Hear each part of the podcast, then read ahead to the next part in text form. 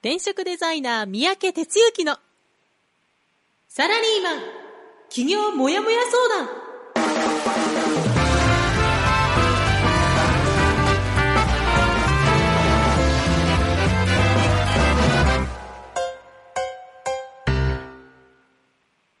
自分に何ができるんだろう？何から始めたらいいの？この番組はそんなモヤモヤ状態のあなたのお悩みにサラリーマンの応援団長転職デザイナー三宅哲之がお答えするポッドキャスト番組です2019年8月7日水曜日朝6時です。皆さんおはようございます。え、ということでですね、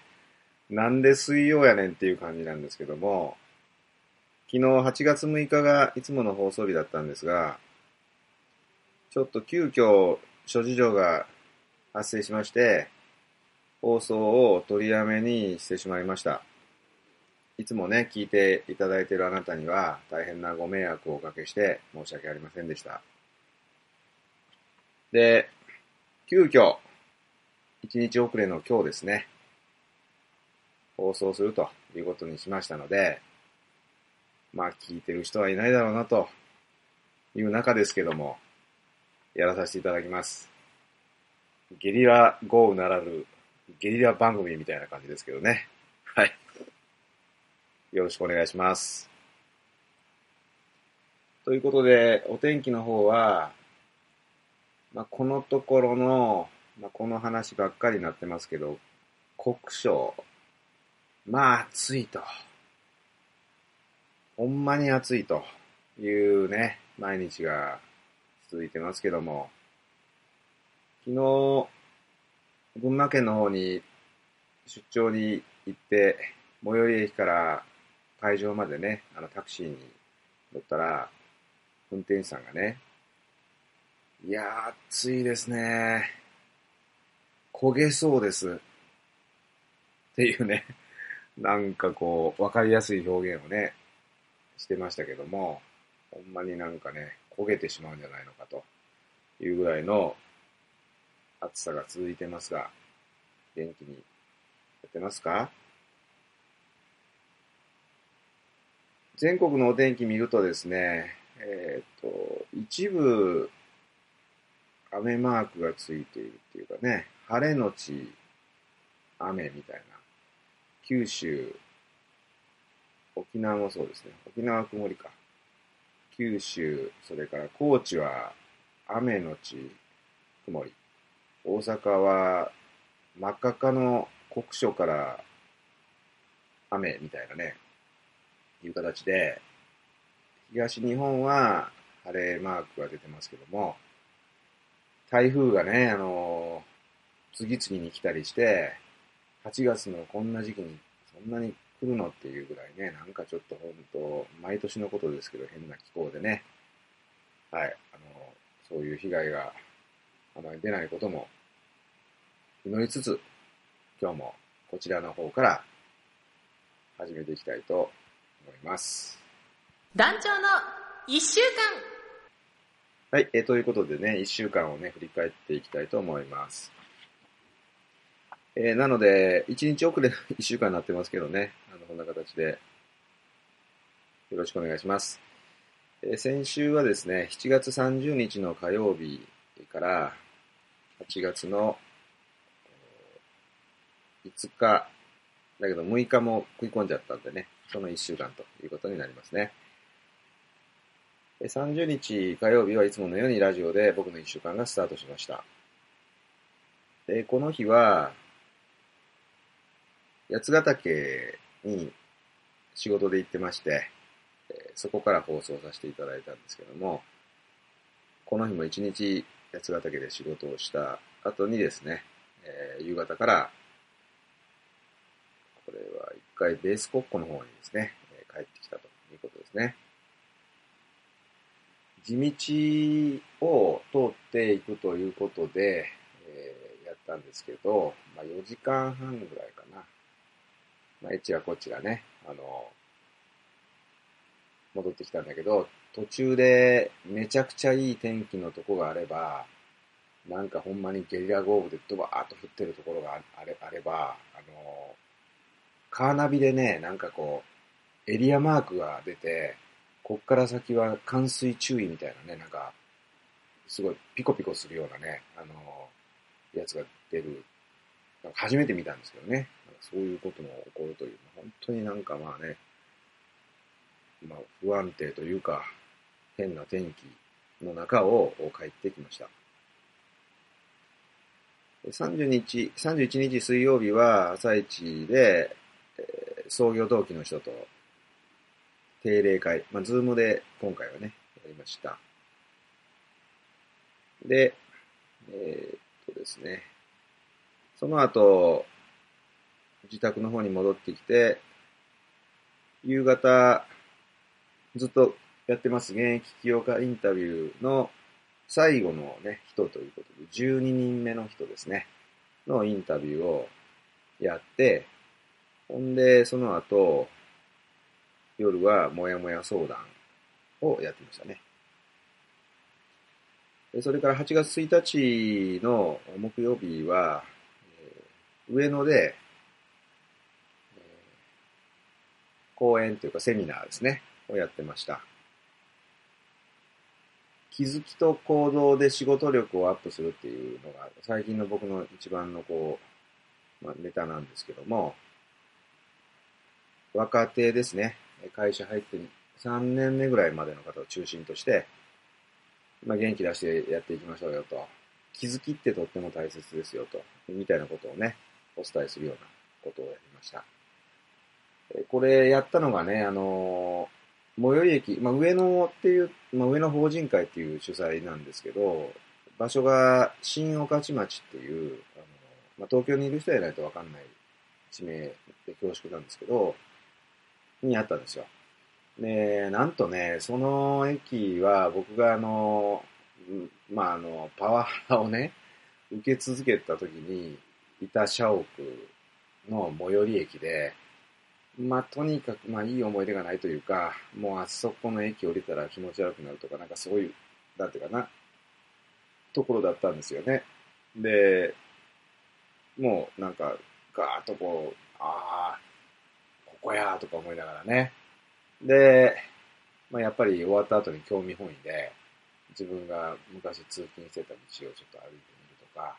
それから会社があった場所、まあ多分今もあるんですけど、その建物の周り歩くとかね、やってましたけどね。ああ、ここやったなみたいなね。まあそんなことをですね、感じながらやってました。で、その足でですね、また夜はもやもや相談ということで、えー、夜相談に応じてました。えー、8月2日金曜日は、えー、また連チャンで、この四日市、三重県のね、四日市商工会議所さんの主催の、創業セミナーですね。小さな企業みたいな形で、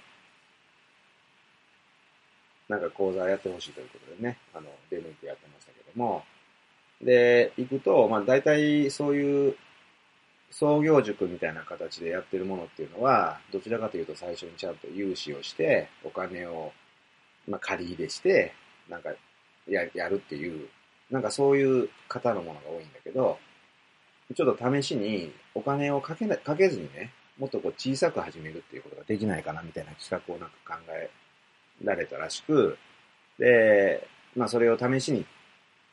まあ、やってみたと。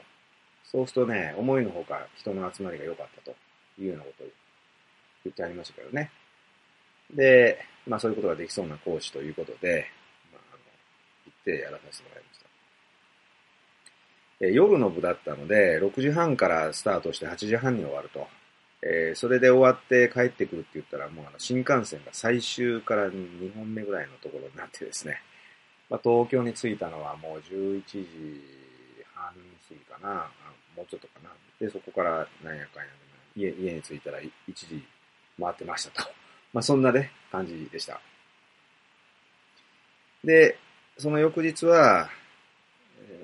ベース国庫でハイブリッドキャリアスクールの27期と28期の合同ビジネスプラン発表会ということで、まあ、朝から入りまして、で、発表会やって、で、夜は懇親会やって、ということでね、まあ、非常にみっちり一日を過ごしました。で、日曜日は、そのスクールの29期が最終セッションということでね、あの、3名の方が無事終了という形になっています。で、今週に入って月曜日は、今日ちょっとあの、本編で少し話しますけど、まあ、焚き火の関係でですね、日経新聞さんの取材を受けました。まあ、それを午前中に対応して、で、え昨日一週間ちょっと一日入っちゃいますけど、まあ、ラジオちょっとすいません、あの一日ずれたんですが、やらずに、富岡ですね、群馬の富岡。富岡製糸場っていうとね、皆さん知ってると思うんですけど、まあ、世界遺産になってる、あのそういう場所のお膝元ですね、の商工会議さんに呼ばれて、同じく気づき行動で仕事力をアップするということでやりました。まあ、ここはあの、テーマは一緒なんですけど、来られてる方は若い方から女性から、さらに言うと管理職、さらに言うと経営者ということで非常に幅広くね、来ていただいて、まあその若い人に向けてやるのはもちろんいいんですけど、そういうふうにこういろんなこう、なんていうかな、幅広く話できるっていうのはとても良くて、で、終わった後もね、あの、ぜひあの、焚き火に行かせてくださいとか言ってね、あの、名刺交換しに来ていただく方もね、何人かいらっしゃって、まあ、とても、嬉しかったですね。で、えっ、ー、と、それでまあそのまま戻ってきて、で、夜は、星空商店街の東日本版ですね。いつも放送してますが、9月28日に開催するということで、えそこに出店する人たちが決まりましたので、出店者向けの説明会をやって、で、そのまま、有志で飲みに行って、で、終わりの予定だったんですけど、あの、家の鍵を持ってくのを忘れてて、それが最寄り、家の最寄り駅の前で気づいて、いや、どうしようかと、ほんでね、あの、まあ、息子がね、まあ、夜まで起きてたりするから、かすかな、あれで、可能性で、起きてるかみたいな感じでね、送ったら、まあ、たまたまなんか出かけてたんですけど、まあ、1時間ほどしたら戻るっていうことでね、じゃあしょうがねえわと思って、ファミレスで、もうめちゃくちゃ眠かったんやけども、まあ、時間潰して、で、2時前に、あの、無事家にたどり着いて、今朝になってると。まあそんな感じで、結構眠いです。はい。ということでね、まあそんな一週間を過ごしましたが、あなたの一週間は、えー、どんな一週間だったでしょうかはい。えー、ということでね、さすがに今日は、えー、コメントが入らないということでね、まあまあ、分かっててやってるんですけど、えー、そんな感じで、進行していますので、じゃあ、もう早速、こちらに行きましょう。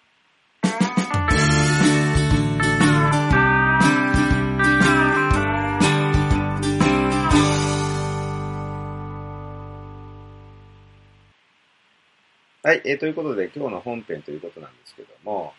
今日は、まあ、僕にとっての自分軸、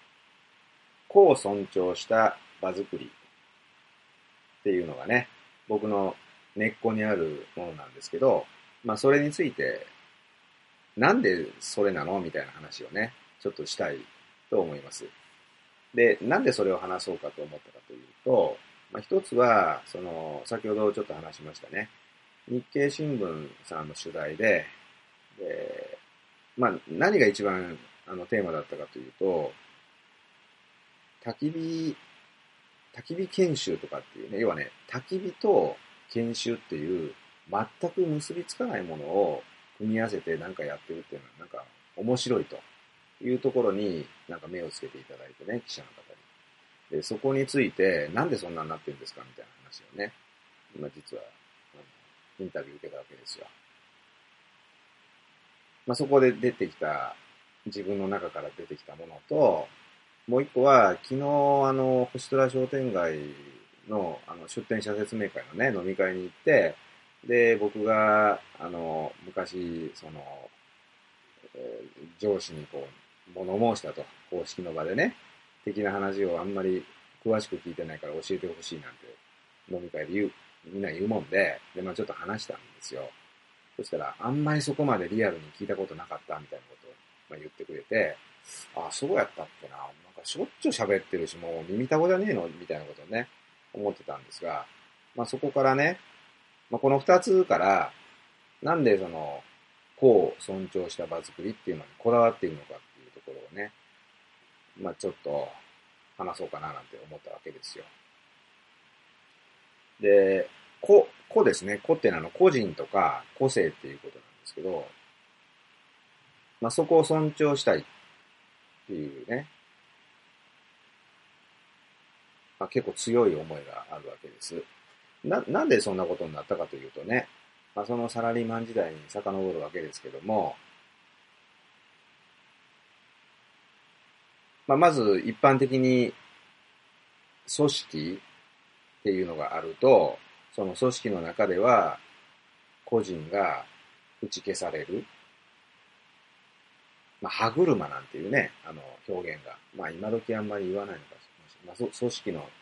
一歯車みたいなね。大きくなればなるほど、その、その人はの役割ってすごいこう、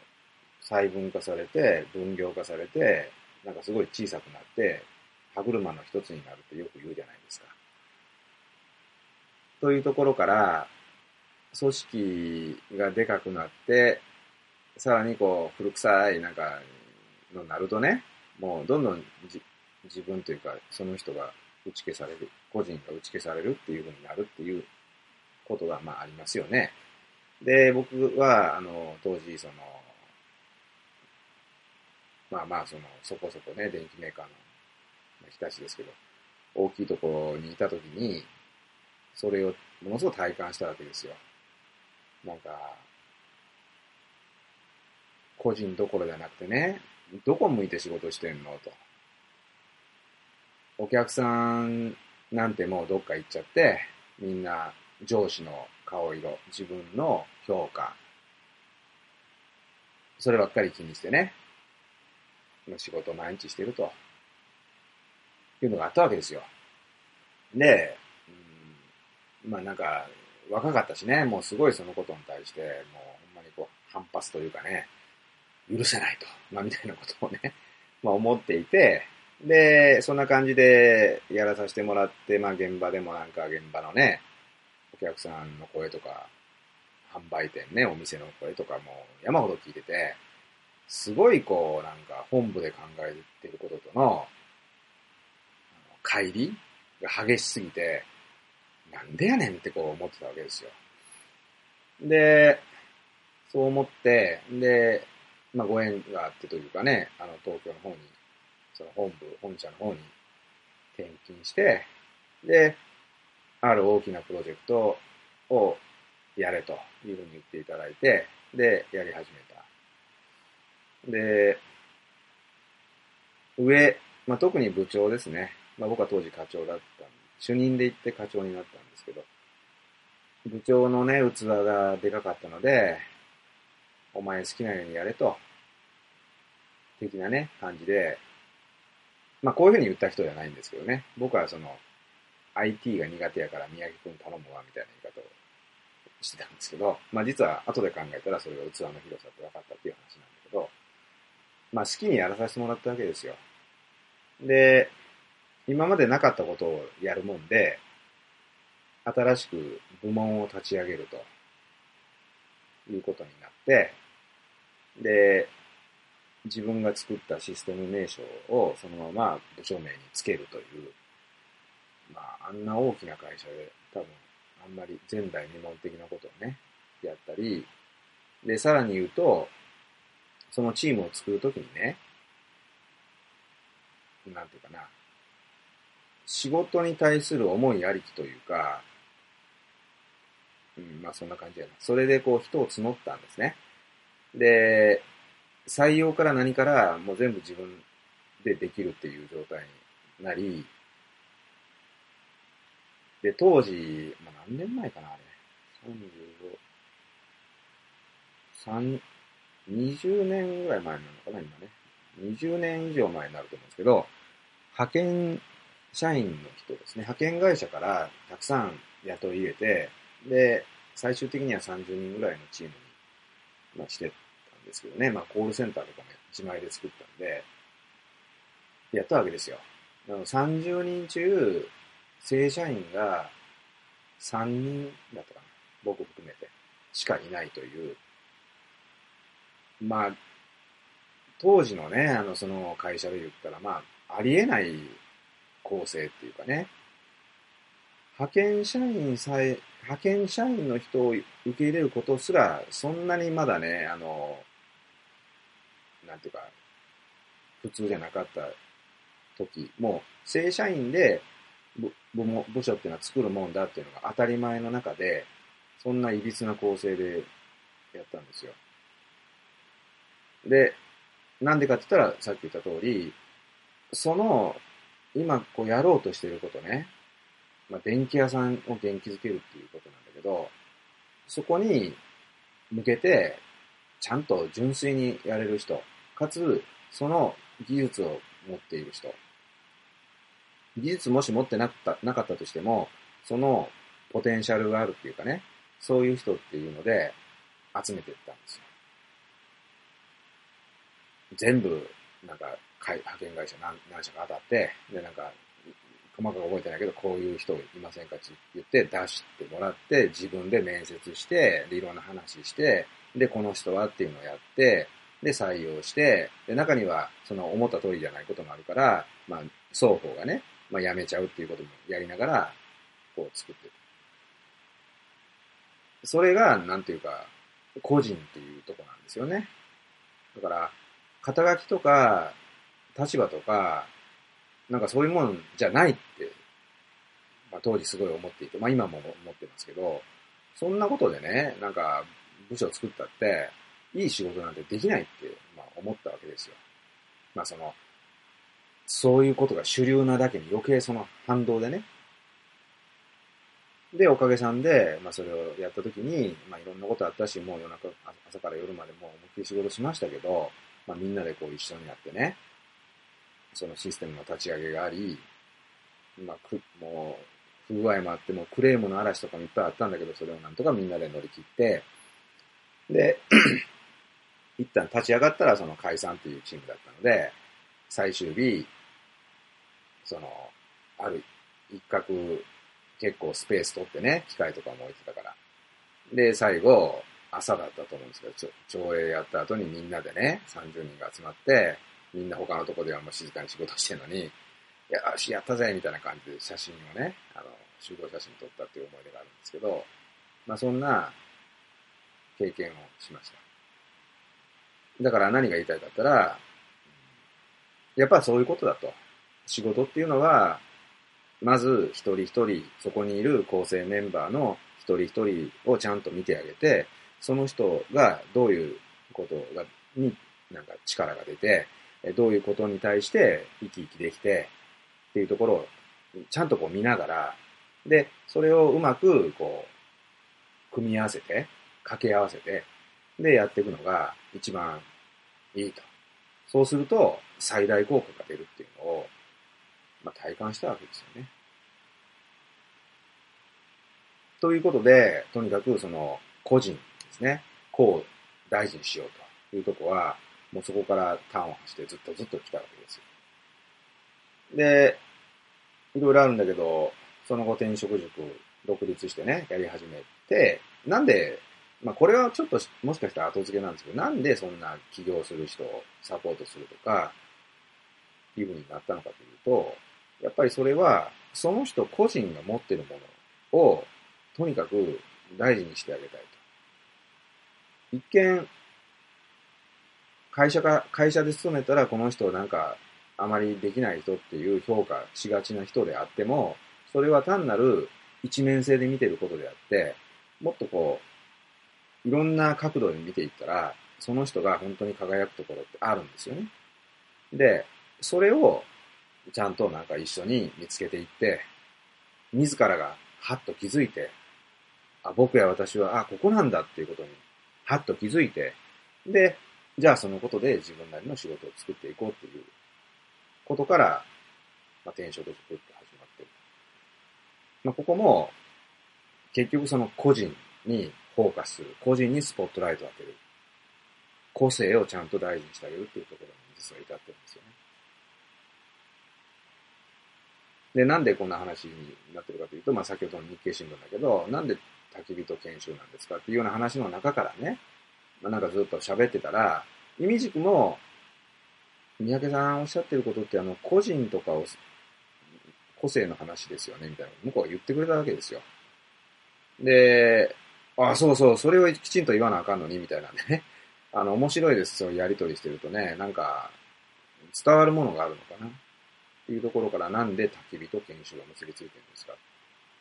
焚き火を囲むと、その人の素が出るから、その人が本当に持ってる、本当の自分、も、持ってるじゃないな。本当の自分っていうのが出るので、そこからでないと、何も生まれてこない。そうじゃないものは、その上にかぶさったものでしかない。っていうふうに、思ってるわけです。で、その、本当の自分を出すのに、いろんな手法、まあ、例えば、チームビルディングとか、なんかいろんなこう、コーチングとか、なんかいろいろありますよ、世の中に手法がね。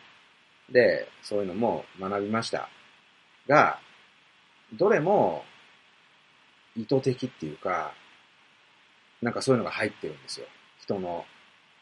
なんかその人の、やる側のなんちゅうかな、大げさに言うと誘導みたいなね。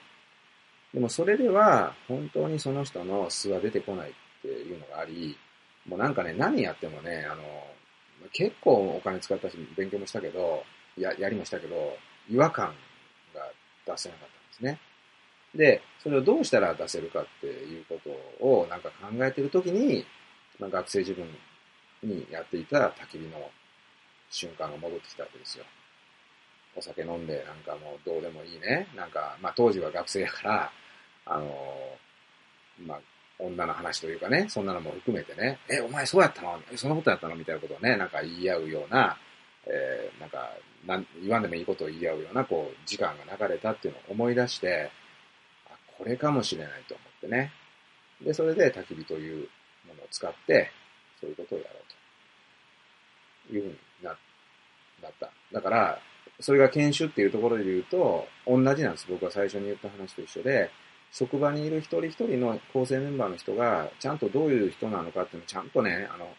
できることならその人の本当の一番本当の自分みたいなものをわか、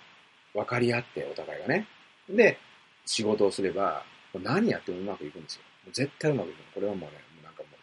う、もうそれしかないと思ってるんですよね。というところから研修を始めたんですよ、みたいなこと喋ってたんですよ。いうことでね、あの、個人を尊重した、尊重、尊重するで終わっちゃったんだけど、まあ、これに、あと場作りっていうのがね、もう一個ついて、もう時間ないから話せないけど、それを作るためには、いろんな場が必要だと。なんか思ってるだけではできないんで、場を作ることだと。場っていうのはいろいろあるんですけどね。ということで、個人を尊重した場作りっていうのがあるよ。という話なわけです。だから、まあ今日ちょっとお伝えしたかったのはね、あの、そういうこう、個人個性の大切さですよね。で、結局、昨日も、その前もあの、気づきと行動で仕事力をアップするなんて話をしてんだけど、まあ終着点はもうそこしかなくて、個人とかその人をちゃんと見てあげる。そのためには認めてあげる。さらにわかりやすく言うと、いいと思ったことは褒めてあげる。承認ですね。承認してあげることによって、その人の自己肯定感を上げてあげて、そのことの積み重ねが、自信につながっていくっていう、なんかそんな話にいつも、まあなるわけですけど、ど、どんなアプローチしてってもね。で、最後は、あり方ってのやり方ですみたいな話で締めるんですけど、まあワンパターンな男なわけです。だけど、それだけ、そこにはとてもね、なんか、強い思いをね、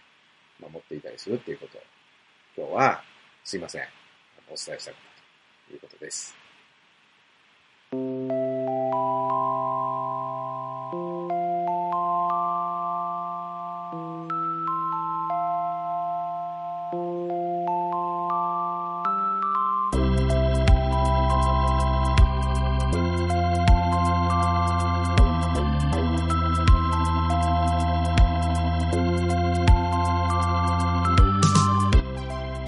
い、えー、ということでね、今日はあの、番外編的になっちゃいましたけど、水曜日にお届けするということで、えー大変申し訳ありませんでした。僕の都合でね、一日スライドしてしまいましたが、えー振り返文をね、お届けさせてもらいました。ということで、いつものようにコメントはほぼ入らないと思ったら、今、さっきね、レイチェルからおはようございますということで、コメントいただきました。ありがとうございます。はい。じゃあ、お知らせの方に入っていきたいと思うんですが、もうこればっかりちょっとね、当日までは行こうと決めましたんで、毎週毎週申し訳ないですけども、星空商店街について PR をさせていただきます。いよいよね、8月17日、もう、あと、え、来週か。再来週ですね。西日本版が行われます。えー京都の北王子というね、場所の古民家、まあ、古い京都の平屋の佇まいのある家ですね。えーその一軒家を借り切って行います。まあ、と言ってもね、まあ、こじんまりとしてるんで、すごいアットホーム感満載な、どっかの家にお邪魔しましたみたいなね、えー感じになろうかなと思うんですが、畳です。畳なんで、えー椅子に座ってみたいな、にベタ座りしながら、えその前でなんかこう、出し物を見せるというね、なんか、ちょっと面白いことになると思うんですけど、行います。で、これはあの、まあ、メンバーの人中心で、今回初めて西日本をやりますので、ということになるんですけども、もちろん、なんか興味のある人は覗いていただいて OK です。と言ったってね、